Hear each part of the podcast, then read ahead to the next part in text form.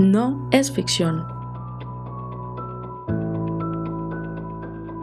Y se siente muy bueno volver. Se siente raro. Vamos a Se darle. siente raro. Hola y bienvenidos por fin a un nuevo episodio de No es ficción. ¡Uh! ¡Yeah! Y para sorpresa de todos, volví yo.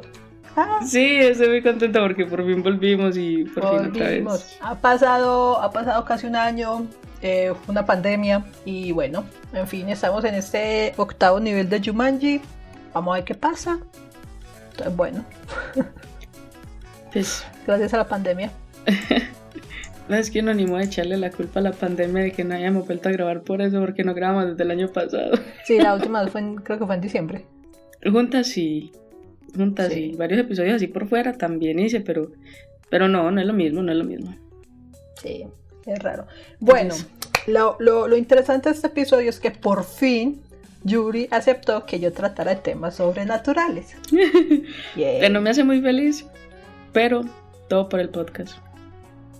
Todo por el podcast. No, los temas paranormales los puedes tratar tú, pero que tengan que ver con crímenes y eh, los temas que no son paranormales, pero que son de crímenes los trato yo. ¿Cómo así? Pues sí, que no tengan nada que ver con paranormal, lo trato yo. Y ya tú puedes Ah, tratar todo lo que tenga que ver con paranormal, pero que sean sobre crímenes. Listo. Y, Sí, no, hay muchos. y pues realmente, no sé, o sea, realmente creo que, que me quiero enfocar como, como en crímenes también de toda clase, como hemos venido. Entre más sangrientos y raros, mejor. Sí, le dan a uno trabajo, le dan a uno qué hacer. Gracias, psicópatas, sociópatas del mundo. Los amo. en fin. Bueno, el tema de hoy es un tema muy interesante. Porque tiene que ver con Colombia. ¿Con qué? es con Colombia. O sea, Yuri no sabe nada de lo que voy a hablar hoy. No, no tengo idea. No, no, es que no, no me imagino de qué vas a hablar hoy, no. Vamos a ver el lado oscuro del conflicto armado colombiano. Ja, ok. Sea, el lado más, más No, oscuro. es que, no, es que estoy súper perdida. No, o sea, sea, 50 sombras del conflicto armado colombiano. Vamos a la más oscura. para, para una persona, generalmente el lado oscuro de un conflicto armado es la sangre, Esto es el conflicto. la guerra, el, las muertes tras lo que sucede. Pero pues, ya que de ahí salga algo paranormal y todo eso, O sea, si pueden ver la cara de Yuri, no tienen idea. estoy medio perdida. Entonces voy a comenzar con un pequeño fragmento de un diario. Bueno, comienzo. Le vi las heridas que eran muy profundas. Algunas le atravesaban el cuerpo, y la verdad es que eran muchas como para que todavía estuviera vivo. Le comenté a Belisario, y él me dijo que de verdad esas cosas sí existían, y que era mejor matarlo. Le dije que se encargara de eso y mandó a dos de los combatientes más bravos que teníamos. Lo subieron al platón de una de las camionetas y se lo llevaron para matarlo. Como a la media hora llegaron los dos hombres y contaron que casi no lo pueden matar, que le dieron con todo el plomo que tenían y que no se moría. Por plomo, Y que para que eso qué pena, por plomo, dícese del arte de balas. Para quienes de pronto sean de otra Ah, parte no. el, eh, en el glosario de terminología eh, de combates aquí en Colombia, plomo se le dice a las balas. Entonces, retomo. Y contaron que casi no lo pudieron matar y que le dieron con todo el plomo que, que tenían y que no se moría. Y para que se muriera lo tuvieron que picar vivo. Así dejó plasmado en su diario íntimo el ex jefe paramilitar, eh, alias el indio creo que fue, no dicen muy bien el nombre, pero a este señor lo trataron de matar, no se sabe cómo, iba con la esposa y la hija en la camioneta, los ex jefes de él lo trataron de matar, él se voló y cuando llegó el ejército, la fiscalía y todo eso, al hacer levantamiento de evidencias y todo el cuento, encontraron el diario de él y tenía esta parte. Entonces, para los que no saben, hoy voy a hablarles, especialmente a Yuri, de los rezados. De... Ah. Ah. Ah, Sí. saben. Los combatientes rezados, cerrados, o ¿cómo se llama el otro? Son tres niveles de, de protección paranormal que se utiliza. Parce, eso es pura brujería. Lo elaboraba. Oh, por Dios. Lo- Los pongo en contexto. En muchos lados del mundo, en muchos ejércitos, eh, utilizan chalecos antibalas, nivel 9 de blindaje, carros con blindajes, tanques, las últimas armas, pero en Colombia o en países como Colombia, el mismo nivel de, de tercermundismo de Colombia, dígase África, estamos al mismo nivel, entonces ya se pueden imaginar, se cree en la brujería para la protección. Eh, y esto, pues la gente dice que no y todo eso, pero eh, yo he conocido gente que ha estado rezado y dicen que funcionan. Entonces, bueno, están vivos, han pasado por un montón de cosas y yo me pongo a preguntar y yo como que, hmm, interesante el tema, me, me, me, transporta a mi infancia. Pero no lo estás pensando en hacer, ¿o sí? Ah, no, no, no, no, no, yo no, no, no, no me trae tanto el lado oscuro como eso. O sea, me, me, me interesa investigarlo, leer sobre él, pero no hacerlo. Ya. A mí el lado oscuro no me llama. A mí sí. Yo creo que si yo fuera, estuviera en Star Wars, sería un Sith. Tiene mejor ropa, mejores armas. Tiene un estilo. Dios mío. No me veo yo andando y peleando en bata de baño. Pues realmente yo prefiero en bata de baño. Yo, a mí, yo soy muy cobarde. Sí. Pero cobarde. La tienen que ver viendo si ve algo de terror. No, porque no me van a ver. no me verían. Y es que yo, yo veo a la gente, o sea, las veces que he visto películas de terror, así que, que uno dice, no, que luego al final dice, esta es una historia sacada de la vida real. Y, y yo veo a todo el mundo todo concentrado, todo contento, y yo voy por dentro, y yo, padre, ¿cómo le hacen? ¿Cómo hacen para estar tan tranquilos? Y yo, y yo aquí con los pelitos de punta, yo no sé. Eh, usualmente No. cuando dicen basados en hechos reales, el 30% fue real, el otro 70% un guionista bien hasta arriba de cocaína lo escribió. I know, Pues bueno. pero para mí el, el 30% es suficiente. ya no quiero, ya no quiero saber más. Continúa. Continuemos, bueno. Y es que como este, hay muchos otros relatos que narran experiencias sobrenaturales en la guerra de Colombia. En especial sobre los combatientes rezados. Se dice que a los rezados no les entra el tiro por ninguna parte del cuerpo, solamente que sea en la frente, en el ombligo, y ver, que no pueden tocar el agua, no pueden nada. A ver, a ver, a ver. Un rezado, de la única forma que tú lo matas es disparándole en el ombligo, en la frente y echándole agua. metiéndolo en una piscina. Pero, pero Ah, para que tú. pueda entrarle la bala, la, eh, la bala, el proyectil tiene que estar cruzado. O sea, le, hacen no. Eh, no, le tienen que hacer la señal de la cruz en la punta y hervirlo en agua bendita. Yo no creo en eso del agua bendita, pero, pero suficiente con Pero el bueno, agua, ¿no? eh, Colombia es un país mayormente católico. Si no, pregúntenle a nuestro querido presidente. De él, él- él le encanta la Virgen. ya no puede decir la Virgen de Chinchiquira. la gente es... Ay, Dios. No voy a decir nada. Continúa. Durante años se han hecho eco de múltiples casos de combatientes de los diferentes grupos armados al margen de la ley, al, perdón, al margen, al margen de la ley y hasta de soldados profesionales del ejército que buscan ayuda en los diferentes tipos de rezos, conjuros y ritos que les permitan tener ventaja durante los enfrentamientos. Yo tengo una pregunta. Sí. Porque nunca hay un favor gratis, ¿cierto? No, Entonces, ¿qué deben hacer a cambio estas personas para que los protejan con esos rezos? Bueno, eh, acá en Medellín hay un brujo muy famoso entre, pues muy poderoso, entre los diferentes convitos que hay. Y él dice que el diablo nunca hace un favor gratis, que uno siempre queda en Mm. deuda, que ya él después lo Ajá. cobra, que no se sabe cómo, pero que él después lo cobra. Por ejemplo, muchos combatientes que han, han salido a hablar de este tema dicen que los hay tres tipos de, ahorita les comento que hay tres tipos de protección. Esa protección tiene diferentes pactos con diferentes entidades y que ellos son los que les dicen que hagan esto o que llega un punto en que les dicen no, no los vamos a seguir protegiendo, ustedes tienen que morir. Entonces, ellos se tienen que matar o si no los atormentan, pues que es muy raro, que, que realmente eh, los que combaten en la selva le tienen más miedo a lo que pasa en la selva que al propio combate. No quiero imaginarme por qué. Sí. Y bueno, campesinos, soldados, guerrilleros y paramilitares de las diferentes zonas calientes del país, por calientes es que han sido el foco de los conflictos más sangrientos de, Colombia, porque hay zonas que están las bandas criminales, están los guerrilleros, paramilitares, hay zonas que uno dice, jue madre, ¿cómo hay gente todavía viva allá? Ah, en resumidas cuentas, cuando uno dice caliente, es la zona roja de la ciudad. Es una zona roja, esa es la zona peligrosa. Ah, pero acá es que lo atraquen a uno, ¿cierto? En una ciudad, pero allá es literal que lo piquen, que lo violen. no, no, sí, pero es, una zona peligrosa. O sea, una zona caliente es la zona peligrosa. Muy peligrosa.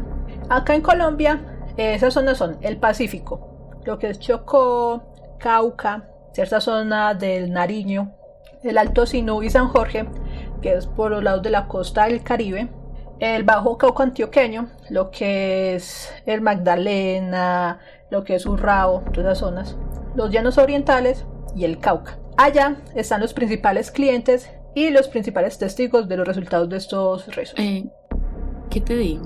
Pues hay lugares que me gustan, por ejemplo, en donde no hay brujería, me encanta. Esos lugares me fascinan. no mentiras, pero mira que... Entonces no, no puede ir a mitad del país. O sea, quédese solamente en Medellín, Bogotá. No, igual, imagínate que hace, hace muchísimos años cuando estaba por allá, como por los 15 años, resulta que yo tenía una compañera y mi compañera me decía, Yuri, encontré una forma de que las cosas se me den rapidito. Y yo, ok, cuéntame que me interesa.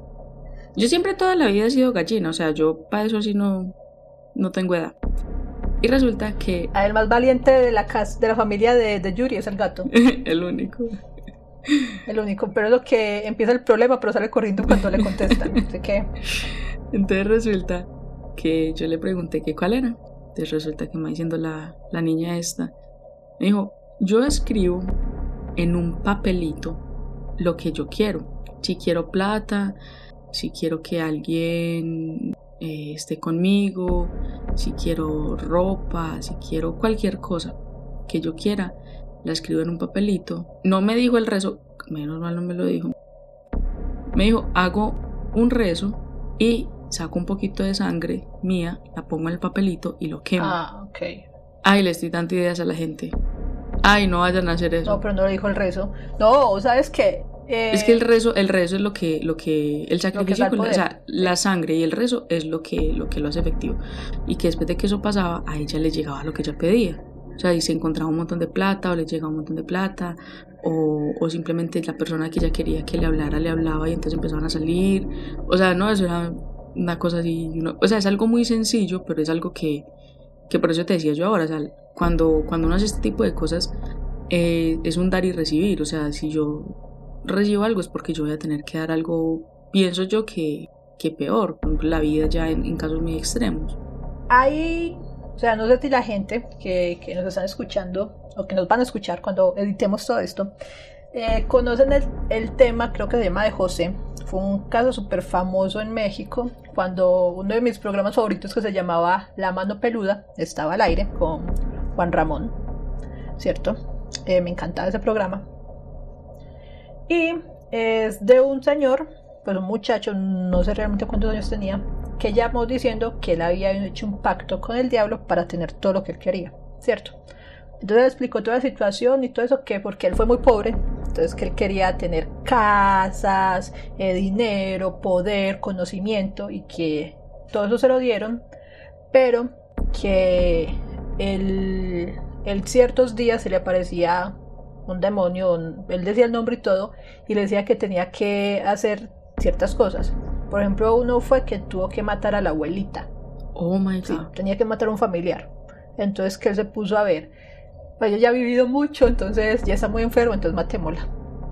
Por el bien de nuestros espectadores y por el bien de, de, nuestros oyentes, por el bien de, de por el bien mío, nos vamos a reservar, nos vamos a reservar el derecho a dar cualquier nombre de cualquier espécimen que no sea humano. No, o sea, ah, si quieren saber más de eso, hay un, hay un podcast que a mí me encanta que se llama Martes de Misterio. Son argentinos, pero hicieron un especial de, de, ese señor, incluso lo volvieron a comunicar con él.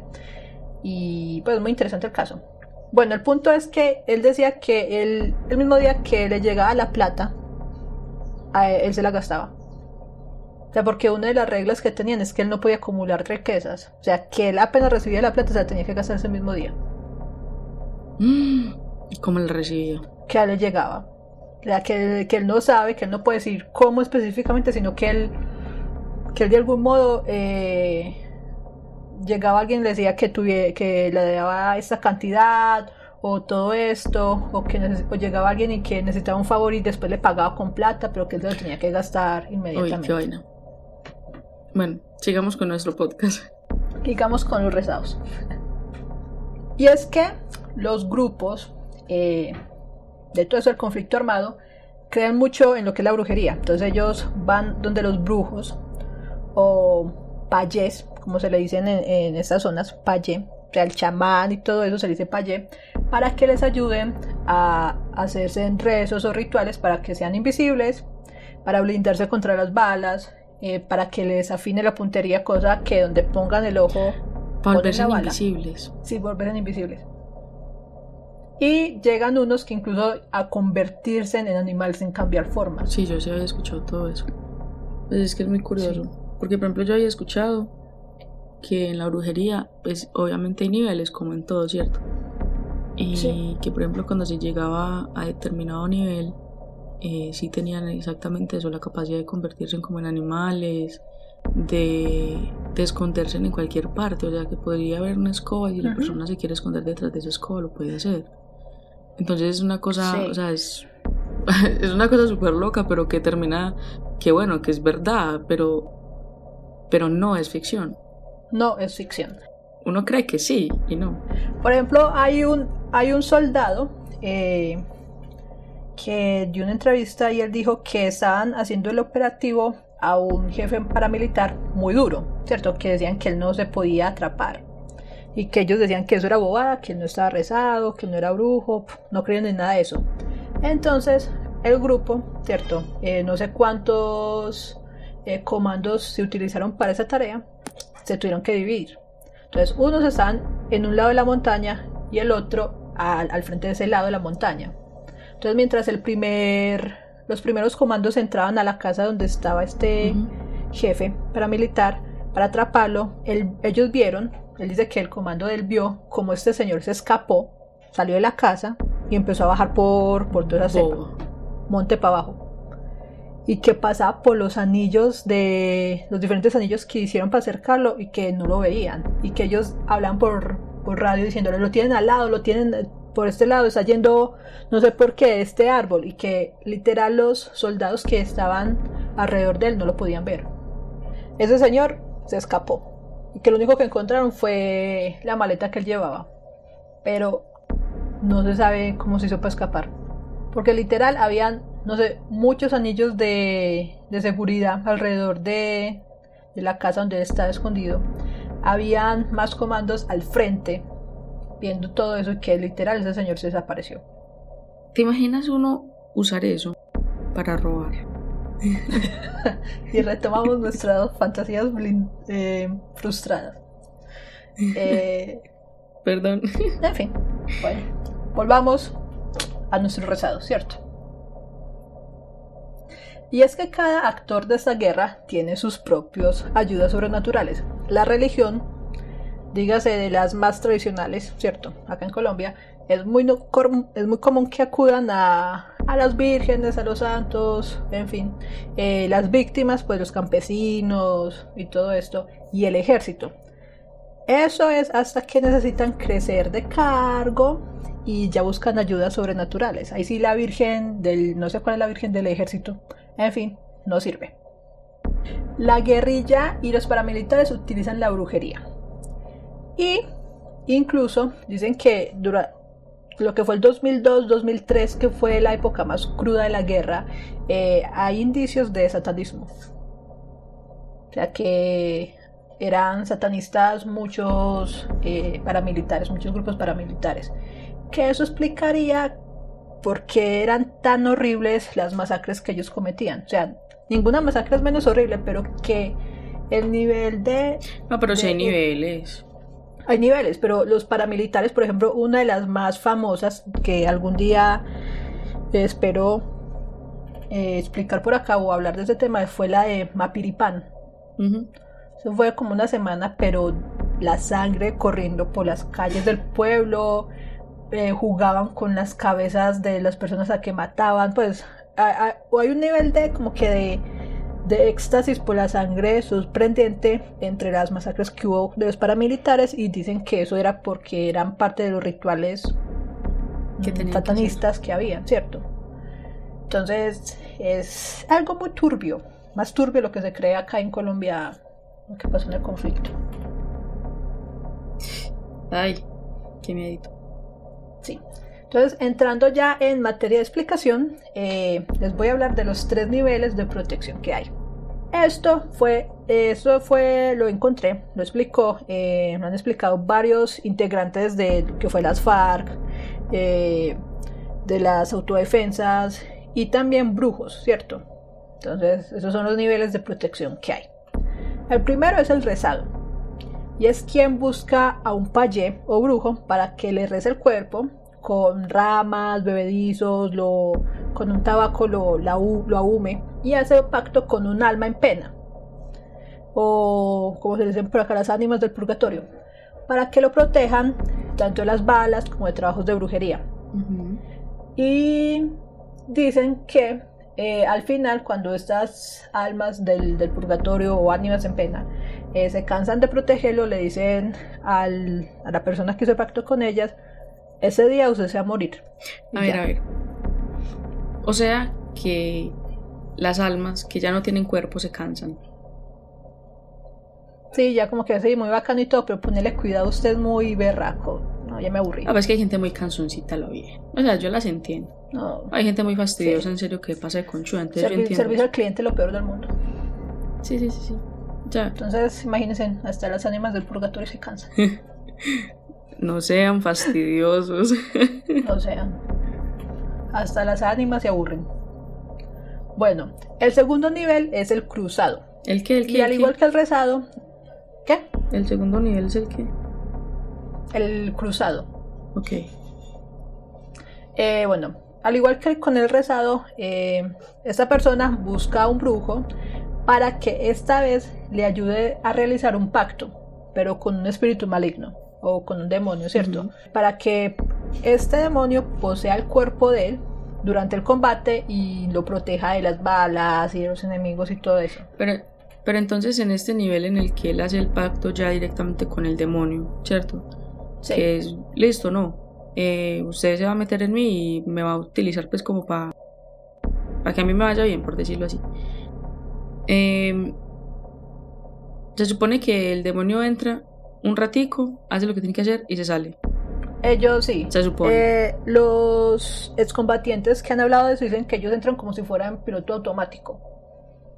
O sea, que ellos ven lo que está pasando, pero que ellos no controlan el cuerpo. O sea, que literal sienten las balas eh, pasando al lado de ellos y todo eso. Incluso sienten cuando los, los golpea, ¿cierto? Pero que las balas rebotan y que ellos solamente les quedan un morado.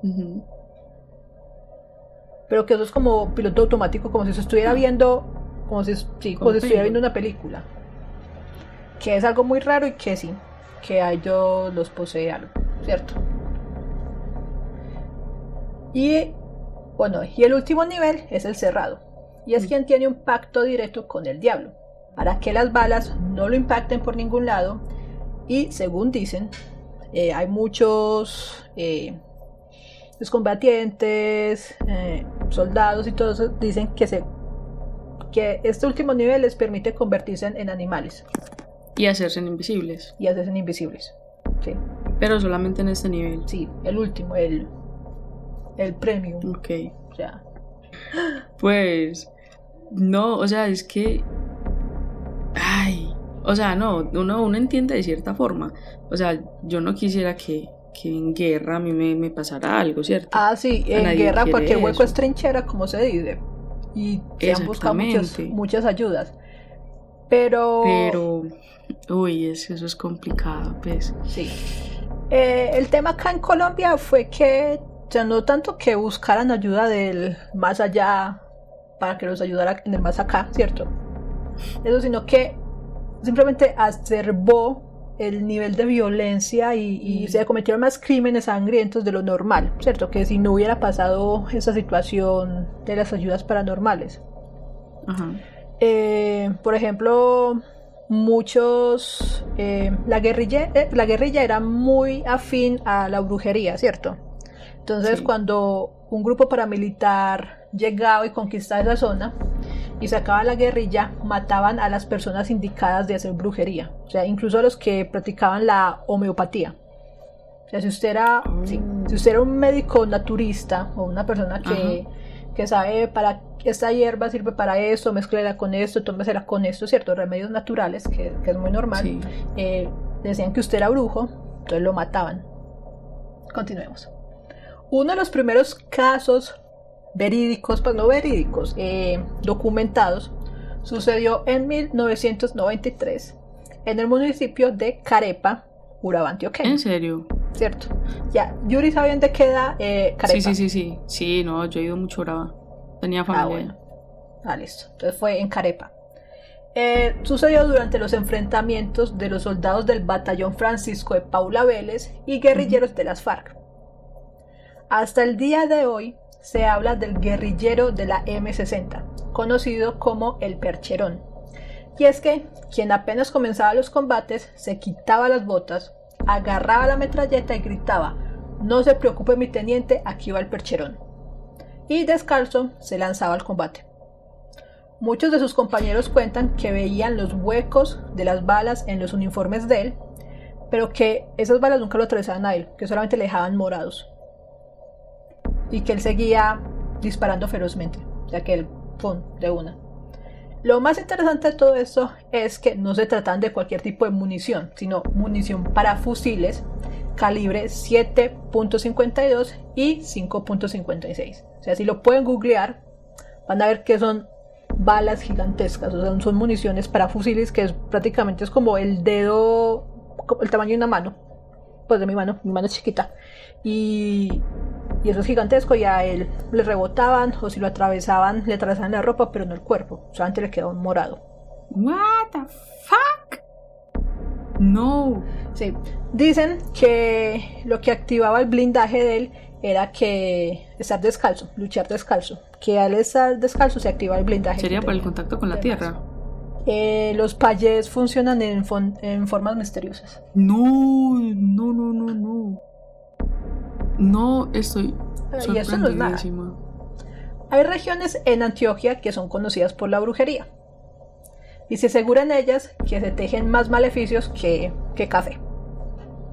Hay municipios con mayor incidencia en zonas selváticas y que están más cercanas al Chocó, que son como Pavarandó, Nendó y Puntas de Ocaindó, son zonas selváticas muy, muy tupidas, ¿cierto? Eh, están limitando con el Chocó.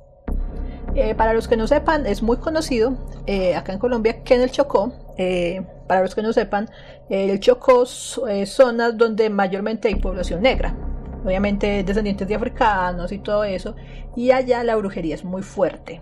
O allá se practica duro y puro la brujería. En, en esas zonas se han encontrado restos de sacrificios, tanto humanos como de animales, que son, están descuartizados, rajados en el vientre, con clavos enterrados alrededor del corazón, y con crucifijos, extraños símbolos tallados en madera y palabras indescifrables, y con amasijos de plantas, sangre, huesos y semillas envueltos en un pedazo de cuero.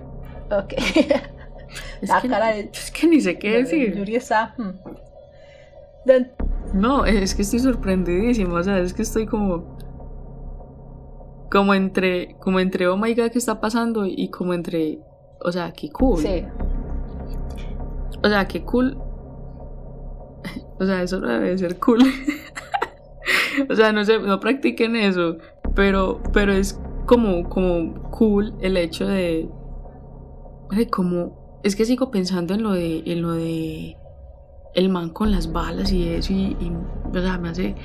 hace poquito me vi una película de Netflix en la que había gente inmortal. Entonces les disparaban y todo eso. Y los mataban, pero volvían y revivían. Entonces era como es, algo parecido. O sea, no, no, no los matan, ¿cierto?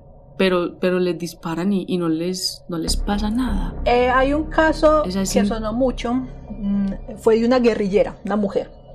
Y estando en combate, eh, uno de los soldados dice que le dispararon cerquita, como a 30 metros, con fusiles, ¿cierto? Y que le dispararon como 30 veces y que la vieja no caía, no caía, no caía. Hasta que por fin cayó, ¿cierto? Eh, y que cuando la encontraron eh, tenía insertado en el brazo una cruz rezada, o sea que ella misma se lo insertó. O sea, ella se abrió la piel, se metió el, el crucifijo adentro y se lo cosió. Entonces esa, ese crucifijo estaba rezado y ese era el, la protección de ella, el amuleto de ella. Y aparentemente solamente estaba rezada porque la mataron. Le tuvieron que dar más de 30 tiros de fusil, pero la vieja le entraban y, y no pasaba nada. O sea, seguía combatiendo.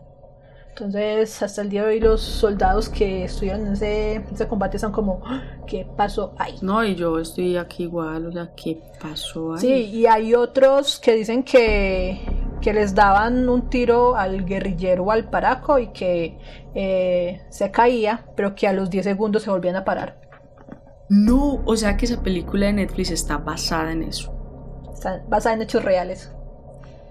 O sea, Colombia, cobre los derechos ahí. Ahí hay plática. No, es en serio, estoy, estoy sorprendidísima. Eh, dentro de los grupos armados irregulares que operaban en esa zona, o sea, ahora creo que solamente está lo que es clan de Golfo, que son más narco, más, más narcotraficantes que, que grupos por, no sé, ¿cómo se llama eso?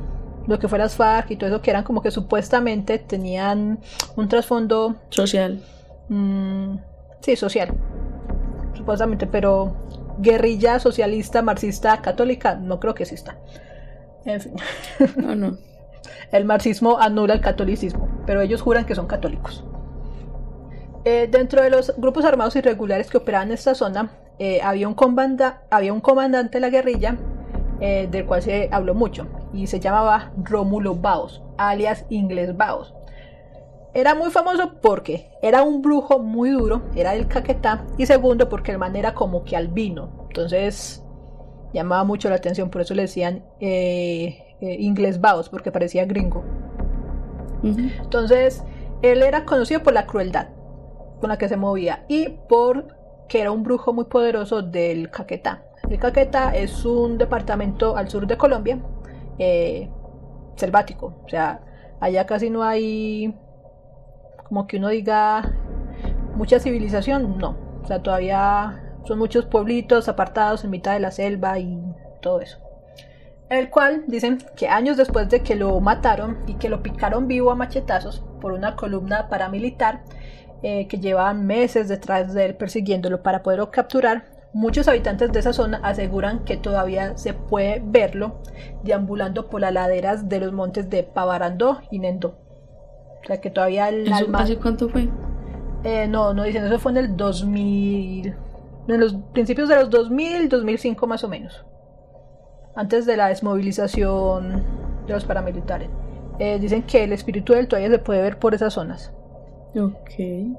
Alias Capi, desmovilizado del bloque Elmer Cárdenas de las autodefensas, recuerda el día de la captura de Baus. O sea, lo que les voy a contar es sacado de una entrevista que le hicieron a uno de los jefes de los, de los grupos que están detrás de él, ¿cierto?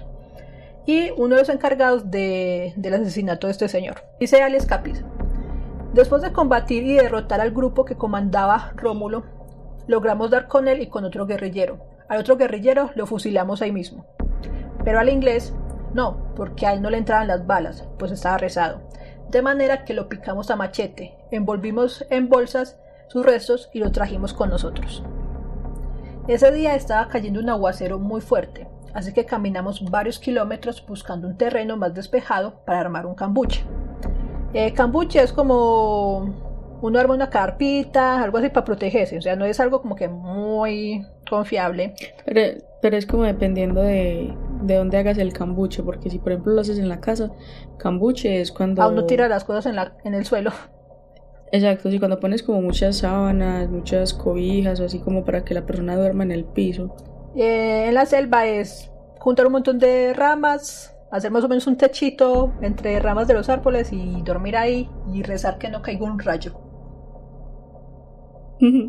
o que no se inunde. Sí, es, un campamento chichi. Sí, o sea, bueno, enterramos el cuerpo fuera del campamento para que no se lo fueran a devorar las ratas. Al otro día, al ir a desenterrarlo para llevarlo como evidencia a nuestro jefe, no pudimos encontrar el cuerpo. Solamente encontraron las bolsas. O sea, no quedó el cadáver. Jamás lo encontraron. Jamás. Nos dicen que lo buscaron por alrededor del campamento, porque fue literalmente afuera de la, de la carpa que ellos armaron y que cuando fueron a desenterrarlo que no, que encontraron la bolsa en que lo envolvieron, pero no encontraron las partes del cuerpo. No, es que yo digo una cosa. O sea, yo en la posición de ellos, después de que lo logré picar, después de que cualquier cosa y después de que está picadito, o sea, voy directamente a quemarlo y esas cenizas cojo y yo no sé qué hago con esas cosas, pero la trato de desintegrarlo al máximo. Si no lo pongo en ácido, a ver si, si se derrite por completo. No, lo que pasa es que ellos le tenían que mostrar la evidencia, pues el, el cuerpo de, del man al jefe de ellos para que les pudiera dar la plata que estaban ofreciendo por, por el, la porque recompensa. lo cargaba. Sí. Entonces, obviamente, se tenían que llevarlo a él. Y, pero bueno, perdieron esa plática y hombre, qué pesar. No, la plata, el trabajo, todo. Nada más que toda la plata. En esa época pagaban muy bien eso. O sea, hay testimonios que dicen que les pagaban hasta 30 millones por dar de baja a alguien. ¿Qué está pasando ahora? O sea, ahora se chichipatearon porque ahora eso ya no da, porque todo el mundo se metió en ese cuento, ¿cierto? Muy normal. Pero antes las recompensas eran, les daban plata, les daban fincas. O sea, y las fincas en esa zona son gigantes porque son fincas ganaderas, así que son muy grandes, con muy buen terreno. Y bueno, eh, y es que los maleficios y los rezos hacen parte de la tradición de algunos de los combatientes de esas zonas azotadas por la guerra. Alias Saeta, que combatió durante los años para el bloque central Bolívar de las autodefensas en Segovia y que ahora hace parte del programa de justicia y paz, asegura que en el mundo de la guerra uno trata de protegerse por algún medio que va, más allá del mismo fusil. Según Saeta, el diablo, aunque no discrimina entre paras y guerrillos, cree que estos últimos son más, son más conocedores de maleficios. Pero aclara que siempre hay fórmulas para derrotarlos, como ocurrió con alias Lisandro, que pertenecía al Frente Aurelio Rodríguez de las FARC, y que operaba en las zonas selváticas del San José de Palmará en el Chocó, y al cual ni el filo de los machetes pudieron acabar. Ese man estaba cerrado. No, no. Yo estoy tan impresionada que hay momentos en que no sé qué decir. Eh, cuenta Saeta que nos dieron la orden de cogerlo vivo porque estaba rezado y el plomo no le entraba. Luego de su captura se le dieron varios machetazos y ni eso le entró. Luego alguien que nos suministró un hacha, eh, dicen que tiene más misterio que si los pueden matar con un hacha. Eh, un muchacho que también sabía de brujería, dicen que presumiblemente era un indígena de la zona, ¿cierto? Él les dijo que, que lo mataba y que les dio un, un hachazo cruzado, o sea que lo, lo cortó formando una cruz y entre el corazón y el tórax y que eso quebró la, la protección que él mantenía. A ver, yo tengo una pregunta. Si ellos, o sea, cuando Sí. se hacen ese tipo de rezos, solamente se hacen para que no los maten, más no se hacen como, por ejemplo, porque hay unas, hay unos en donde, en donde hablan Sí. de, de fuerza, ¿cierto? Fuerza sobrenatural y todo eso. Entonces, dicen que cuando se está, una, cuando una persona está poseída, tiene, o sea, el doble de fuerza, el triple de fuerza Sí. de, de una persona normal, ¿cierto? Entonces, ellos es que no tenían esa, esa fuerza o que, que los podían atrapar y, y como tenerlos ahí, pues, Eh, amarrados, por decirlo así. No se sabe, pero según las palabras de Don Brujo de acá de Medellín, hay momentos en que si usted no le cumplió al diablo, el diablo lo abandona a usted. Entonces, quién sabe ese señor qué hizo que, que se acabó el negocio. Las fuerzas oscuras dijeron, Ah. no va más, no estamos ganando nada. O sea, de todas maneras, no lo vamos a llevar cuando lo maten, así que pico y chao. Dice también Saeta Ah. que eran tanto los misterios de alias Lisandro que un joven paramilitar, luego del asesinato, él reunió todo lo que tenía ese señor, ¿cierto? Las pertenencias y que encontró las oraciones que ese señor cargaba. Ese muchacho enloqueció cuando las leyó y que él mismo se mató. ¿Qué diferencia tiene que haber entonces entre una persona y otra para que a él lo volviera loco eso? Porque él no tenía permitido eh, hacer esos rezos. Entonces, obviamente. Ah, ok, ok, ok. El muchacho simplemente lo cogió y se puso a lelo. Por eso el chisme a veces no es bueno. Y la leyó y eso lo volvió loco. O sea, dice Saeta. Aquí aplica lo de la curiosidad mató al gato. Sí. En ese caso mató a un muchacho. No tan inocente, pero lo mató. Sin embargo, en estas zonas los hombres no enfrentan la realidad sino al mito. Y no se les teme a los vivos sino a los muertos. Saeta recuerda que luego de dar de baja a un enemigo, un compañero suyo fue por el arma del abatido y nos dijo, cúrame, yo voy por el fierro. Fierro, dígase del arma, ¿cierto? Y que cuando se le acercó al guerrillero, ese se despertó, sacó un revólver y le disparó, y que lo mató. Entonces lo prendimos a plomo. Veíamos que los tiros le daban en la espalda y echaban humo, pero no cayó. Ese man se nos voló. Yo no quisiera ver eso. Sí. Y es que hasta los más brujos temen a las brujerías de estas franjas del departamento de Antioquia. Hombres experimentados en el arte de matar y en los desmanes de la guerra, curtidos en pactos con fuerzas oscuras, guardan cierto respeto a la zona selvática de Urrao, Anorí, Segovia y el Choco. O sea, lo que es el sur de Antioquia. En Segovia hay mucha brujería.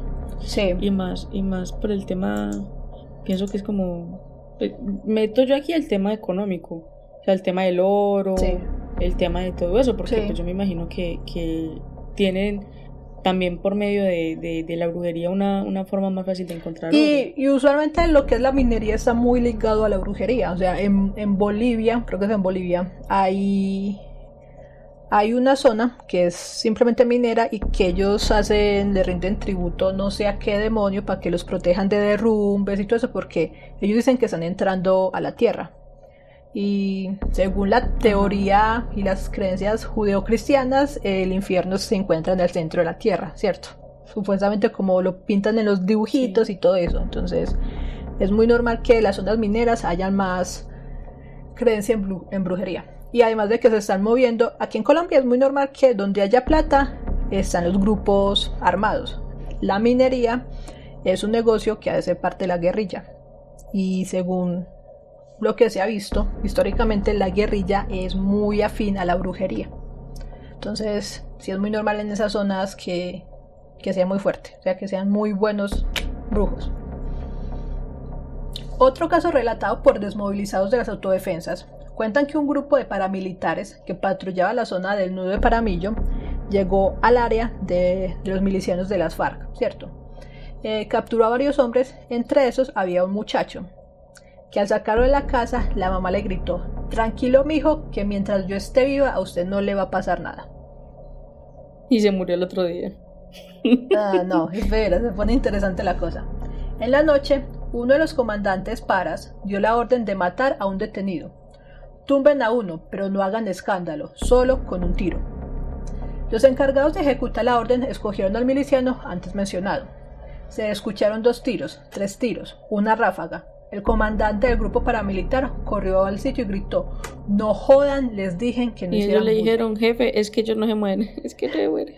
Un asustado joven, fusil en mano, le respondió, vea señor, a, este man no le entra el plomo. Nuevamente le dispararon hasta que el comandante decidió llamar por radioteléfono a su superior para contarle lo que estaba ocurriendo. Este le dijo, déjese huevonadas y luego llegó al lugar. En ese momento, uno de los miembros de las autodefensas recordó lo que había dicho la mamá del detenido. Entonces decidieron mandar a buscar a la señora y la mataron para romper el conjuro. Sin embargo, sin, embargo, ninguna de las contras les dio resultado. Por eso acudieron al único conjuro que les quedaba, y es que, utilizado por indios y colonos, le cortan la cabeza a la persona que está protegida y lo rezan para que descanse en paz. A la madre y al hijo les aplicaron la contra. Esa noche, aseguran, empezaron a pasar cosas raras en esa zona. La tierra donde los enterraron se movía, los árboles parecían caerse y se escuchaban risas. El comandante se negó a... El comentario se regó creando un ambiente de terror que obligó al comandante de las autodefensas a sentenciar a muerte a todos los miembros de la organización que volvieran a hablar del caso. No, ya más de imaginarme que la tierra mueve y que los árboles caen. Muchas risas en unas zonas. Entonces, ya con eso yo tengo suficiente. Y en la selva que no entra ni la lucecita de la luna. mm. No, a mí me encanta la naturaleza, pero no la selva. O sea, me parece muy, Ya, muy linda, pero no como para ir. No, lo, lo charro es que nosotros por los latinos tenemos por cultura que nos da miedo lo que es monte, selva, ¿cierto? Sí. Pero es muy normal en, en- en otros países ir a acampar. Acá uno como que ir a acampar, uno es como que se va a una zona de alguna finca que alquilan para acampar, pero uno no se va y se mete al monte ni nada de eso. A nosotros nos da miedo. O sea, culturalmente, Yo las veces que he acampado ha sido en, ejemplo, en Caldas, pero al lado de los charcos. zona conocida. Y, y sí, claro, y no, y no, no hay, no hay mucha zona verde. Antonio, un ex militar, o sea que perteneció al ejército colombiano y desmovilizado de las Autodefensas Unidas de Colombia, expuso en Luna Blue, el desaparecido espacio radial, su testimonio donde relató algunas de las experiencias paranormales en combate. En combate le he disparado a guerrilleros a 40 metros con mi AK-47. A pesar de haberles atinado y verlos caer al suelo, observé cómo se levantaban con los ojos rojos después de 10 o 20 segundos. Tuve algunos compañeros a los que no les entraban las balas y en lugar solamente les quedaba un moretón. Con los ojos rojos. Ay, qué miedo. Pero donde yo maté a alguien y se me levante, yo creo que me muero yo. Sí. No, imagínate, no fue madre. Realmente uno después de darle quién sabe cuántos tiros. Que se levante, ya uno se asusta, pero que se levante con los ojos rojos. No, pues es que Ah. desde mi, o sea, después de que yo lo mate, o sea, a mí se me mueve y le digo, pues es que a mí no me importa si son pues las reacciones normales de los nervios, del cuerpo, lo que sea, cuando se está terminando de, de, de enfriar. Pero, pero. O sea, que se me levante y con ojos- no, ya le digo, pues es que ya caigo yo ahí. pues. Se murió, se murió fue Yuri. Y la ayuda de la magia oscura no solamente la buscan los combatientes y soldados de bajo rango, sino también sus jefes, que tienen especial fe en la brujería. Es de público conocimiento que muchos jefes paramilitares guerrilleros influyen en sus círculos cercanos a brujos y chamanes personales que siempre viajan con ellos. Uno de los casos más conocidos es del extinto jefe de la guerrilla de las FARC, alias Raúl Reyes. Boba. O sea, el man es como que conocidito. Sí. Obvio, conocidísimo. Yo, o sea, no lo conozco en persona, pero sí sé quién es. Sí, todo el mundo en Colombia sabía quién era Raúl Reyes. Listo. Él era conocido como el canciller de las FARC. Ujú. Eh, para los que no sepan, las FARC tenían dos bloques, pues tenían dos ramas, o sea, lo que eran las combatientes y lo que era el, el área política administrativa, ¿cierto? Eh, del área de los combatientes estaba lo que era este tiro fijo, eh, eh, alias el paisa, mono jojoy, ellos eran los encargados como que del área armamentista, los combates y todo eso, pero estaban los otros líderes que entre esos Raúl Reyes que se encargaban de la parte política eh, de administrar las cosas. Para, que, para quienes no sepan el significado de FARC, de, de FARC es Fuerzas Armadas Revolucionarias Colombianas, pues de Colombia. Y las FARC, pues es un grupo armado que todavía está vigente, Ah, medio vigente. pues. medio vigente o sea se desmovilizaron pero unos jefes dijeron no la plata que nos van a pagar por ser políticos no es buena sigamos traficando traqueteando ahora en Venezuela entonces Por eso, me, por eso dije medio vigente, porque es que pues bendito, desmovilizados. eh. mm, no Pero sí, son Fuerzas Armadas. Eh, o sea, ellos al principio tenían... un lindo pues tenían un Eh, trasfondo muy humanista que era ayudar Sí, o sea, era muy social, eran Sí. muy sociales. Ya después, Y ya se convirtieron en- En los 80, cuando empezó el boom del narcotráfico, se acabaron jodiendo. Porque obviamente la plata daña. Entonces, y más. Sí, la culpa de Pablo la- sí. De Pablito, de alias el mexicano, pero en fin. Raúl Reyes era conocido como el canciller de las FARC por su gran poder dentro de la guerrilla. Y él viajaba con tres brujas de su máxima confianza dentro de su círculo personal de seguridad. Sí. Él llegó a sentarse al sur del país, cerca de la frontera con Ecuador, en el departamento del Putumayo. Nuevamente, zona selvática. Raúl Reyes siempre se movía con tres anillos de seguridad.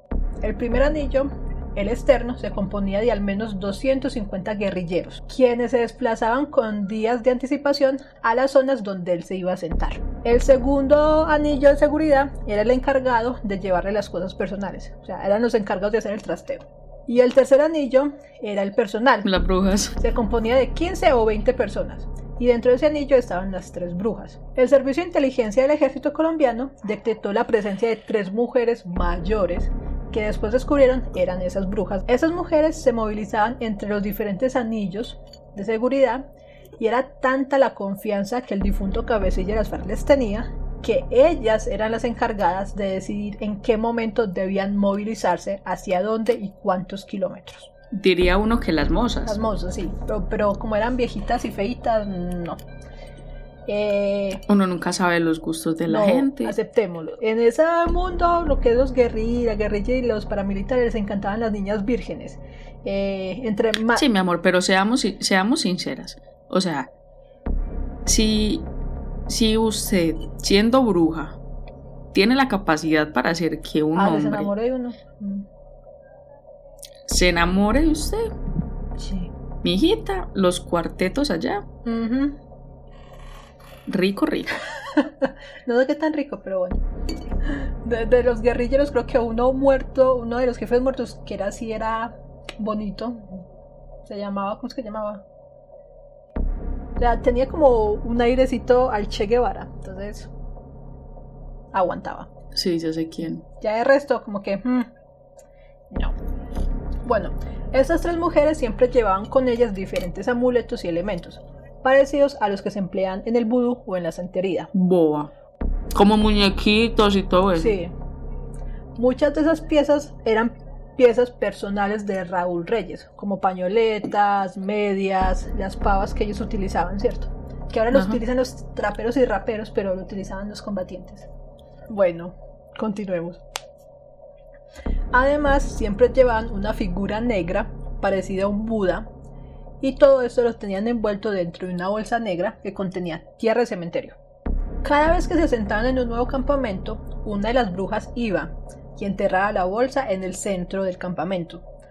Todos, todos los guerrilleros tenían que hacer parte de los que hacían parte de los anillos de seguridad, tenían que hacer una ronda alrededor de la zona y acompañar a la bruja mientras ésta hacía el ritual de protección. No más por eso yo jamás lo sería. no más por eso. Apenas me hubieran dicho usted, yo, yo, hubiera dicho, yo quiero formar parte del primer anillo de seguridad o del segundo, no importa, vaya venga. Desde que a mí me digan, Yuri, si usted quiere formar parte de ese anillo de seguridad y tener plata porque le vamos a pagar muy bien por hacer eso. Y usted tiene que hacer el ritual con nosotros, hasta ahí les llego. Y una ronda. Juguemos en el bosque mientras la bruja está. Hasta ahí les llego. Hasta ahí les llega. A mí me hablan de esas señoras y suerte. No todo tiene su precio, muchachos. El miedo de Yuri es más grande que las ganas de plata. Uf, uf. 50 mil veces. Para que vean que no soy tan ambiciosa. No, tampoco. Uno tiene sus límites. Por eso no hemos llegado a ningún lado. el mío es el de bruja, pero el de hechicería y todo eso. Y el de matar a alguien. Yo tampoco asesinaría a alguien por plata. Depende de la persona. Depende de la cantidad. Y depende de la persona también. Sí, sí. Bueno, retomemos. Otro caso conocido es del también cabecilla de las FARC, alias el negro Acacio. También muy famoso en Colombia quien ingresó a las filas de la guerrilla a los 22 años y con el tiempo se volvió jefe del Frente 16 de las FARC. Dicen que de manera un teso para los negocios, que fue el que empezó a facturar de verdad a la guerrilla.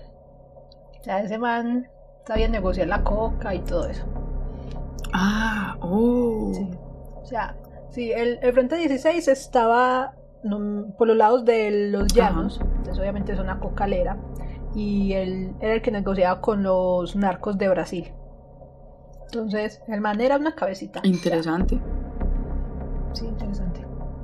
Según movilizados que estuvieron bajo su mando, aseguran que el negro Acacio estaba rezado por un chamán de Brasil en quien confiaba.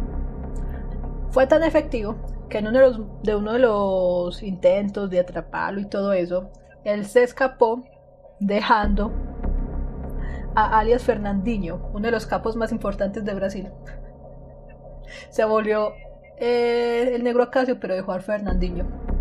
Y es que ah, había un mito entre las fuerzas militares. Se decía que siempre, que el negro Acacio siempre cargaba con unos cascabeles de serpientes, o sea, de cascabel, serpiente cascabel de acá. Creo que la única serpiente cascabel que hay aquí en Colombia está en el norte del país, en la zona del Caribe, la única serpiente cascabel. Y él siempre cargaba unos cascabeles de serpiente que habían sido rezados por brujos de las zonas del Guainía, otro departamento sumamente selvático, los cuales sonaban cada vez que había un operativo en su contra cerca de él o donde él se encontraba, ¿cierto? Y que debido a esas ayudas de la magia negra, el negro Acacio pudo escapar con vida de los más de 12 operativos que hicieron en su contra. Todo por una cola de cascabel. Varios cascabeles, o sea, no sé en cuántos, pero que tenía varios cascabeles. Es que tampoco a mí nunca me han gustado las serpientes, por algo será. a mí sí, a mí me caen bien. La historia de los cascabeles siempre se considera un mito, hasta el día en que encontraron su cadáver después del operativo Sol Naciente, en el cual por fin se le pudo dar de baja. En uno de los bolsillos fueron hallados los famosos cascabeles. Asimismo, según información que les llegó a las autoridades después de, de este operativo, el negro Acacio duró varios días agonizando debido al daño que sufrió en su cuerpo después del ataque de las fuerzas militares. El ejército colombiano bombardeó esa zona, bombardeó el campamento de él. Debido a que él estaba cerrado, no podía morir. Y a pesar de que el cuerpo estaba destruido por dentro, dicen que los órganos vitales de él están reventados, él no se podía morir. Por el rezo que tenía. él agonizó por estar cerrado. Dicen que él sufrió casi una semana qué Que él no se podía morir. Pero, o sea, a ver, eso quiere decir que los cascabeles no le funcionaron a él en ese momento, o sea, porque si hubo un, bombardeo que no le dio tiempo de escapar a él, quiere decir que no le avisaron. No le avisaron, sí. Ahí se les acabó la magia. Hasta ahí llegó el negocio. ¿Sí ven por qué no pueden confiar en la magia negra? Que sí ven por qué no pueden confiar en todo eso. De un momento a otro quedan ustedes mal llevados, les toca morirse. Muertos. Su sufrimiento terminó cuando pudieron encontrar un chamán que lo rezara para atrás. O sea, la oración que fue utilizada para cerrarlo, para cerrar el cuerpo al negro acacio, el brujo la tuvo que rezar. Necesitaba uno que la abriera. De, pues al revés. O sea, para atrás empezó al final y llegó al principio. O sea, rezó para atrás para desproteger el cuerpo y permitirle morir. O sea, o sea, Siempre cerrado, nunca encerrado. No mentiras. O sea, a lo que me refiero es, ellos cuando están cerrados es en el momento, pues es el último nivel en el cual ellos no mueren ni pueden hacer toda esa clase de cosas, ¿cierto? Pero entonces, para revertir eso, tienen que abrirlo. Sí, o sea, tienen que hacer como algo como para romperlo, por decirlo así. En el caso del negro Acacio, según cuentan los chismes de la zona, este chamán tuvo que decir la oración con la que lo cerraron, ¿cierto? Eh, para atrás. Entonces, es prácticamente dar control Z, control Z, control Z un montón de veces. Sí. O sea que los que son diseñadores y todo eso no se entenderán. En fin. Sí, sí. Asimismo, como las prácticas ocultas han ayudado a los jefes de los grupos armados, también han jugado en su contra para varios de ellos. Al igual que en el caso del negro Acacio, que agonizó por varios días, fue el caso de Arias Cuchillo, quien se hizo jefe del grupo delincuencial al que pertenecía al planear y ejecutar la muerte de su jefe Miguel Arroyave. Miguel Arroyave fue jefe del bloque Centauros, un bloque muy poderoso que estuvo en los llanos orientales en Colombia, ¿cierto? De paramilitares, y que una vez que las autodefensas se desmovilizaron, eh, creó el Ejército Revolucionario Popular Antisubversivo de Colombia. Qué hijo de madre, nombre más largo. sí, menos mal lo pusieron en diminutivo, se llamaba ERPAC. Menos mal, porque imagínate uno todo el tiempo estarle diciendo, ¿cómo es que se llamaban? Ejército Revolucionario Popular de, eh, Antisubversivo de Colombia presentarse así. Hola, mucho gusto. Somos, somos el ejército de lo que sea, porque ya no me acuerdo de ejército. Sí. Eh, ellos son muy, muy creativos con los nombres. Arias Cuchillo eh, también confiaba en el poder de la brujería. fue encontrado muerto el 28 de diciembre tras un operativo en su contra. A diferencia del negro Acacio, no sufrió daño por el operativo en sí, ya que sobrevivió a una lluvia de balas, sino que murió ahogado al caer al río mientras trataba de huir. Ahí es donde vienen los que conocen de ese tema que eh, dicen que la persona que está rezada, cruzada o cerrada no pueden, no pueden nadar porque las oraciones o lo que sea que hicieron para proteger el cuerpo lo hace uno más pesado, entonces uno se ahoga. Oh my god. Yo pensé que era porque a los demonios no. no les gustaba el agua. No, no, simplemente que dicen que al estar protegido el cuerpo de esa forma se vuelve más pesado y uno no puede nadar. Entonces uno se, ¡pum! se ahoga. O sea, no sé si yo estaré así protegida porque para mí es imposible nadar, pero tres veces lo intenté y tres veces fallé. Pues podemos, podemos probar tratando de darte un disparo. A ver qué sucede. Cuando encontraron su cuerpo tenían seis collares y medallones que le había regalado una bruja. Y es que quienes lo conocían aseguran que estaba rezado y que conocía conjuros para escapar de las autoridades. Según se dice, las personas que se encuentran blindadas no pueden entrar al agua, ya que el conjuro que se utiliza para brindarlos hacen que sus cuerpos se vuelvan muy pesados, tanto que no pueden nadar y pueden morir ahogados. No se sabe si ese fue el caso de alias Cuchillo, o simplemente porque el man estaba súper borracho, ya que fue época dicembrina, entonces estaban las fiestas y que por eso se ahogó. O sea, no se sabe. Pero que ahí está la duda. Tocó el agua y murió. Yo le voy por el trago. Y es que hay casos sin motivos sobrenaturales. Otros jefes han sido dados de bajas o capturados a través de sus brujas de confianza, como fue el caso de Raúl Reyes, a quien una de sus brujas de confianza lo traicionó y pasó información al ejército, la cual... Mucha perra tan zapa. La cual ayudó al éxito de la Operación Fénix, en la cual el cabecilla de las FARC murió debido al bombardeo que lanzaron sobre el campamento y que casi daña las relaciones que tuvimos con Ecuador. Yo de, esa operación sí me, sí me enteré. Sí, es que eso fue un boom. Nosotros nos levantamos cuando Operación Fénix muere eh, alias Raúl Reyes y, y, mostraron todo y al otro día llega, ¿cómo se llamaba el presidente de Ecuador en esa época? Que ahora está en problemado. No, no me acuerdo, pero... bueno, eso fue un problema. Porque parte del, parte del campamento estaba en, en terrenos de Ecuador. O sea, estaba miti miti. Entonces, bueno, eso fue un problema, un peo internacional fuerte. Pero eh, gracias a una de las brujas eh, pudieron dar con la localización, donde iba a estar, pues la, lo que hacía Raúl Reyes. Entonces, ¡pum! Pero qué traidora. O sea, horrible. ¿Y quién sabe cómo le pagaría? Uno creería, uno creería que por ser bruja y que por uno estar haciendo algún pacto o cualquier cosa, se iba a portar seria. Pero es que ya ni en mm. eso se puede confiar. Ya, ya tiene eso de No, estoy indignada. Que a pesar de Raúl y Tome. No se puede confiar en nada que tenga que ver con magia negra. Ya saben. Sí, nada. Te traicionan, te mueres, te bombardean, te matan, te tienes que morir luego tú solito porque te tienes que asesinar, te vuelves loco, cualquier cosa. No más le digo. Sí. Otro caso conocido fue el de alias Máscara, líder del clan del Golfo. Por varios meses la pitonisa le aseguró a él y a sus secuaces que estaban protegidos por el rito de la reencarnación. O sea, esto sí me sonó más bien como que charlatanería, como que... Mm, como los que le dan uno de los volantes en el centro, eh, atrapa el amor de tu vida, que yo sé que es cierto. Eso se me sonó como que porque el rito de la reencarnación, o sea, uno reencarna se tiene que morir. Sí, sí. O el man era muy bobo, o la vieja tenía una labia ni la berraca. Las dos. Sí, sí. Sin embargo, en un enfrentamiento, Máscara fue herido y fue a parar a la casa de la bruja. Pero los analistas de inteligencia tenían en el radar a la, a la señora esta y la vigilaban permanentemente. El 26 de marzo del 2018, varios comandos irrumpieron en la casa de la bruja a las 6 de la mañana el capo no pudo reaccionar ya que la mujer, que salió corriendo espavorecida, no lo despertó. Él estaba dormido, le estaba pasando las heridas y todo eso. Estaba dormidito, llegó el ejército y la vieja ni lo despertó, se salió corriendo. Es que no te digo que son las traicioneras en serio.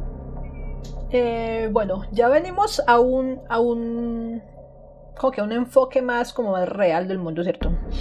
Sin embargo, más allá de creer o no en el poder de la brujería o santería, o satanismo, en el marco de la desmovilización de las autodefensas, el Tribunal de Justicia y Paz ha reconstruido las prácticas esotéricas que fueron comunes durante la guerra de las autodefensas contra la guerrilla.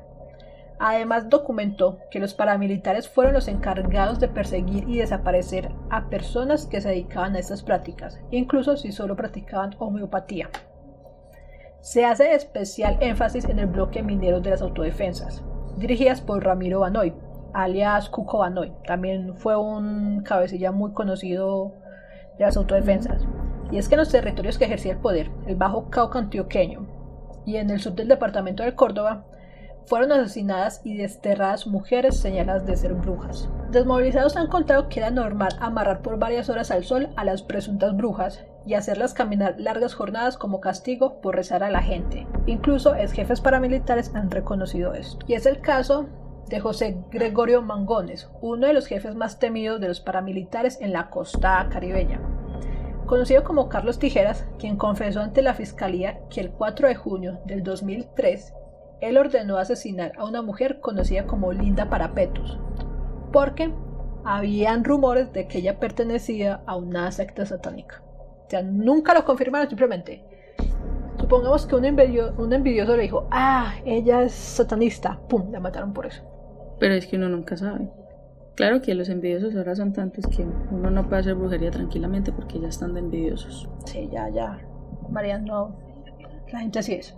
Y es que son tantos los testimonios de desmovilizados de lado y lado, tanto de paramilitares como guerrilleros, confesando las atrocidades que se cometieron a las poblaciones atrapadas en medio de la guerra, que en el 2016 la magistrada Alexandra Valencia del Tribunal de Justicia y Paz ordenó documentar la brujería como arma de guerra. Decisión que causó polémica entre sus colegas, en especial con el magistrado Eduardo Castellano, quien cuestionó dicha decisión y que la calificó como una burla a la memoria de las víctimas que fallecieron en medio de esa guerra, agregando que la justicia debe responsabilizar a las personas concretas y físicas y que es literalmente imposible llamar a juicio y atribuir culpabilidades a espíritus malignos. no más imagínate, uno llamando, llamando a un espíritu a hacerle un juicio. Buena suerte mandándole las notificaciones de, estar presente en tal por, por señales de humo. ellos ahí con la Ouija enviándole señales. Imagínate. Entonces, este es. Eh, esto fue lo que yo investigué esto fue el caso de los rezados, cruzados, cerrados. Eh, no sé qué piensa Yuri.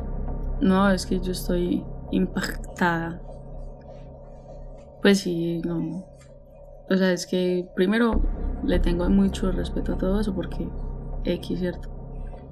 Le tengo miedo. Entonces es como... Sí, tiene miedo. Pero entonces igual le tengo respetico porque es que... Porque es que se puede... O sea... Independiente de si alguien cree o no cree, he conocido muchísima gente que dice que no creen en los espíritus, que no creen en, toda esa clase de cosas malignas, que creen solamente en, llamémoslos energías, pero es igual hay energías positivas y negativas. Entonces, yo sí creo, en, no creo en ellos, pero sé que existen. Entonces es como, como el respetico que les tengo, porque, porque eso siempre es muy fuerte. ¿Te imaginas que, que le hagan a uno algo, que, que lo amarren de cierta forma? Sí. Eso es muy teso porque una tía mía, un novio que tuvo obsesionado con ella literal, o sea, esos acosadores, pero eh, la hizo enterrar. Ella está enterrada en Titiribí. ¿Está enterrada en Titiribí? O sea, le hicieron un trabajo que involucraba coger em, partes de ella, por ejemplo, él le cortaba las uñas o el pelo, ¿cierto? Y él hizo que una bruja en Titiribí, Titiribí es muy conocido también por, por, la brujería, es muy fuerte allá, eh, la enterró, o sea, la metió en un frasco, le hizo el trabajo y todo eso que para que no la abandonara, o todo ese cuento, y la, y la enterró en un, allá en, un cementerio, pues no se sabe dónde, allá en el cementerio de Titiribí. Eh, eso fue muy horrible porque mi tía estuvo muy enferma muy enferma, muy enferma, ningún médico sabía qué era. Ni nada de eso, o sea, ella le mandaban exámenes. O sea, ahí sí no puedo negar que el sistema de salud funcionó con ella, porque hasta le mandaron tomografías. Y eso es súper caro. Entonces, para que lo mande eh, una IPS acá en Colombia se necesita, ¿cierto? Y todos salían buenos, todos salían buenos, no había alteraciones de nada. De todas maneras, le mandaban droga, ¿cierto? Y hasta que ah, oraron por ella y todo eso, la liberaron, todo el cuento y ya está mejor. Pero mi tía sí estuvo en una época muy, muy afectada. No, qué miedo. Sí. Entonces, en estas situaciones aplica el dicho, o sea, no hay que creer en brujas, pero que las hay, las hay. Sí, no, es que yo no creo en ellas. Sí. Pero sé que, es, que existen. Imagínate que hace, hace muchísimos años, eh, yo tengo un tío y él está casado pues con, con una muchacha. Y resulta que, que por medio de esa muchacha conoció a una señora que le daban ataques epilépticos. Pero resulta que cuando le daba el ataque, caía como muerta. Sí. Entonces resulta que eso pasaba, eso le comenzó a pasar desde que ella se volvió novia del que tenía como esposo en ese momento. Y resulta que, que había una vieja que estaba enamorada de ese man y cuando él se casó con ella le, Ah. mandó una vaina a esa señora y esa señora, imagínate que ella, ella tenía un hijo, ellos tenían un hijo. Sí, Y no desde nada que más ellos se peligroso casaron- que, una, que alguien despechado. No, y entonces imagínate que cuando ella, por ejemplo, cada determinado tiempo, por ejemplo, ponle una vez al mes, una vez cada dos meses, así, ella de un momento a otro caía. Empezaba con ataques y caía como muerta, pero resulta que no estaba muerta porque se le lograba sentir el pulso. Y resulta que esta señora eh, duraba así una semana, semana y media, en la, sin despertar, sin reaccionar. Eh, a Lidia respiraba, pero respiraba muy suavecito y, y luego se despertaba como, como enferma, como cuando uno se levanta después de, de haberse muerto, así. Sí. Entonces... Cuando revive. Exactamente, sí, cuando, cuando uno revive, así se sentía ella. Y, y eso era horrible para ella, o sea, eso era terrible. Eso, eso se le quitó desde que ella comenzó a ir a una iglesia, a una iglesia cristiana. Y, y ya no le daban así. Y una vez dejó de ir a la iglesia cristiana, dejó de ir y le volvieron a dar. O sea, era una cosa súper, súper extraña. Sí. Por ejemplo, eh, en estos días hubo un escándalo en el mundo de Twitter porque, o sea, eh, las K-Poppers, las que les gusta el K-Pop, eh, son como que un fanatismo, pero eso es enfermo. Y creo que fue en México que estaban haciendo es que rituales, que no sé qué, magia negra, es que para que los idols, o sea, como se le dice a los cantantes de K-pop, eh, se enamoraran de ellas, que se volvían los novios de ellos. No sé cómo fue el cuento ahí, pero eso fue como que yo me quedé como, Dios mío. La gente está loca, o sea, está bien que uno tenga un crush por un famoso y todo eso, pero a ese nivel. ah, No, a ti nunca te han llegado con, con, un, con un volante, con una publicidad diciendo que hace- hacemos amarres. Ah, sí, en el centro, uno por el no. centro de Medellín y no le entregaban todos esos volanticos. Dice que, que conquistamos el amor de tu vida. O sea, no, eso es una cosa impresionante. Eso es mero negocio. Mm, sí, o sea, lo que es religión y todo, y amarres del amor y todo eso es un excelente negocio. No pregunten al Papa, que tiene voto de pobreza pero vive en un palacio. En fin, Y tiene, tiene papamóvil, papá móvil, tiene, tiene papavión. un, un- un- un rosario que vale quién sabe cuánto en puro oro. En fin. Eh, bueno, señores, los que nos estén escuchando, gracias por quedarse hasta el final. Espero que les haya gustado. Eh, volvimos. Eh, no es ficción 2.0. Esperemos continuar. Esperemos que. No, es que ahora ya toca poner primera y segunda temporada. Segunda, ah, sí, ya Este es el- segunda temporada, sí, segunda temporada con casos paranormales. Ah, y estoy aprendiendo producción audiovisual, así que eh, eh, eh, creo que puedo mejorar las voces y todo eso. Hasta que me llegue mi micrófono de China. Excelente. Sí, ¿Sí ven? Todo por el bien de ustedes. todo por el bien de ustedes, me endeudé con China. No sé por qué se está demorando tanto. O sea, según Yuri le están, dan- le están- lo están infectando con el virus. Antes yo digo que lo están desinfectando. Entonces, vamos a ver. Se supone que el Pues no sé. 21 de este mes tenía que, tiene que llegar. No, si no, En, los, en el episodio de Los Simpson, donde muestran esa tos que llega así por cosas que, que hacen envíos, que llegan envíos de, de, de la China. Ah, ah, sí, no, de Japón, lo del jabón ese, que era con la forma de Homero. Van es infectados. Sí. Ellos abrían la caja y ese virus salía y mismo los infectaba. Entonces, como los Simpson, hablando de todo un poquito y de brujería, yo también pienso que los Simpson tienen algo que ver con la brujería. Entonces, Sí, han predicho muchas cosas. O simplemente la. O sea, es, es un programa de humor, ¿cierto? Y es ridículo, pero la estupidez humana es tan grande que yo creo que la ridiculez se está volviendo realidad. Entonces, Ah, siempre, sí. Entonces, bueno, vamos a ver qué pasa. Bueno amigos, muchísimas gracias por haber estado en este episodio. Esperamos que les guste, esperamos que lo disfruten, esperamos que lo escuchen todo. Eso debimos decirlo como al principio. Sí, Esperamos que lo hayan fuera de escuchado todo. Ay, sí. Y para los que llegaron hasta acá, les mandamos un fuerte abrazo, un fuerte beso. Les mandamos las mejores energías, todo lo más lindo del mundo por haber llegado hasta acá, porque son muy bellos, muy hermosos, muy preciosos y son los oyentes más divinos de toda la vida. Sí, y esperemos que Yuri no tenga pesadillas esta noche. No, ya, ya, ya estoy breve, relajadita. Eso necesito escuchar un ratito y ya se me quita. Ah. Listo. Eh, nos escuchamos en el próximo episodio de No, es ficción. Chao, chao. Bye. Y en nuestras redes sociales nos pueden seguir en nuestro grupo de Facebook como No es Ficción, Instagram No es Ficción guion bajo podcast y nuestro correo electrónico podcast no es ficción arroba gmail.com.